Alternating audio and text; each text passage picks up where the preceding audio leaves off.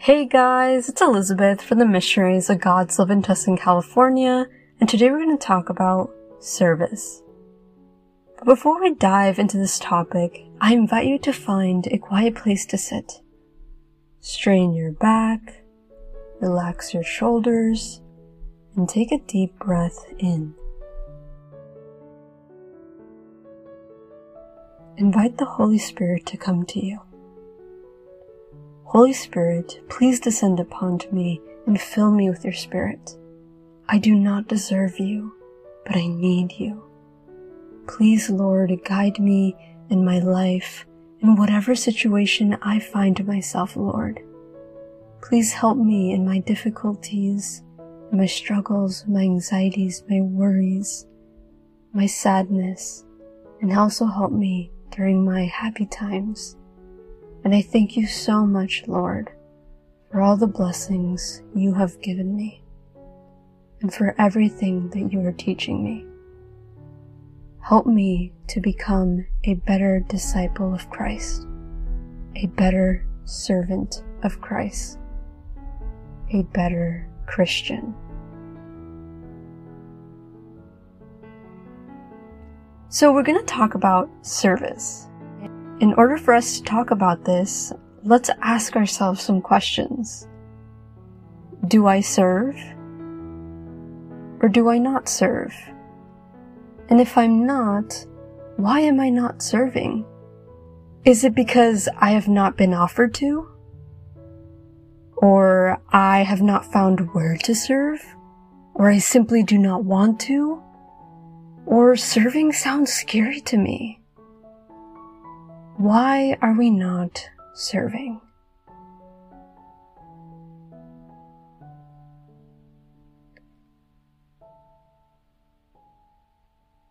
And if we are, how are we serving?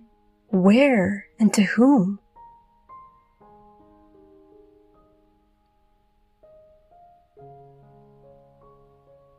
After reflecting those questions, we can realize that serving can be given to anyone or anything.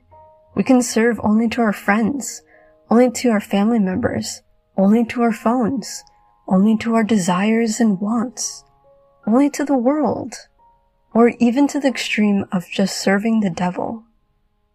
But the best person who we can serve is God. And I'm not saying to like stop serving your friends and your family members. Like please continue doing that. But we should also serve God. I honestly feel like so many people just forget about God and they just decide to invest and serve the world. Invest and serve in a romantic relationship. Invest and serve just their close friends or their close family members. But what about God? Do we just forget about Him?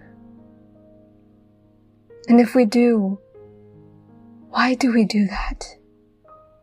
Are we busy with so many other things? I used to not personally serve God.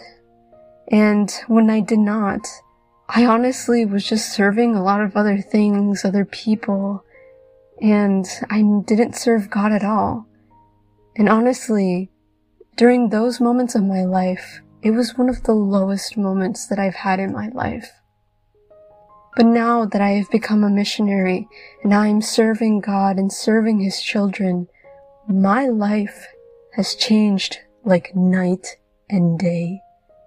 The difference is so big and so much more wonderful now. My life is so much better now that I never want to return back to the life that I was living. And I do not recommend people to just serve the world or their friends or just their family members or whoever it is or whatever it is.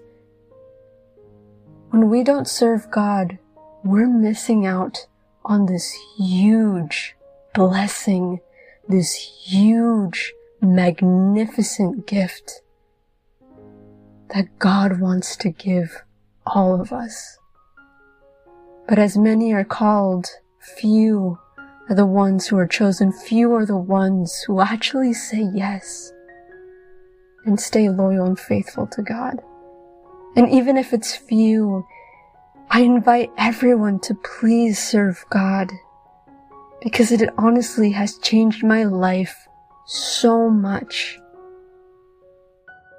So let us serve God and give Him that priority in our lives that He deserves because He gives us everything that we have. And someone might say, okay, Elizabeth, and what does the Bible have to say about this? Well, I feel like the Bible has a lot to say about this, but we're gonna look at one verse. Let us read first letter of Peter, chapter 4, verse 10, which reads, Each of you should use whatever gift you have received to serve others as faithful stewards of God's grace in various forms. I 100% agree with this Bible verse. We all have a gift, or even multiple gifts, or in other words, talents. And that is so wonderful. God is the one who gives us those gifts and those talents. And for what? To serve others. And this again goes beyond just our friends, just our family members, just our loved ones, or whenever it's convenient. We need to serve people who we love and also people who we might not like as much. And I know that sounds a lot easier, more said than done. And it really can be a challenge. But honestly, God wants us to serve all of us and even the people that we don't like. Even as hard as it can be. But honestly, when we do it, it is so rewarding and so fulfilling when we, push through that dislikeness and serve them out of the love of God.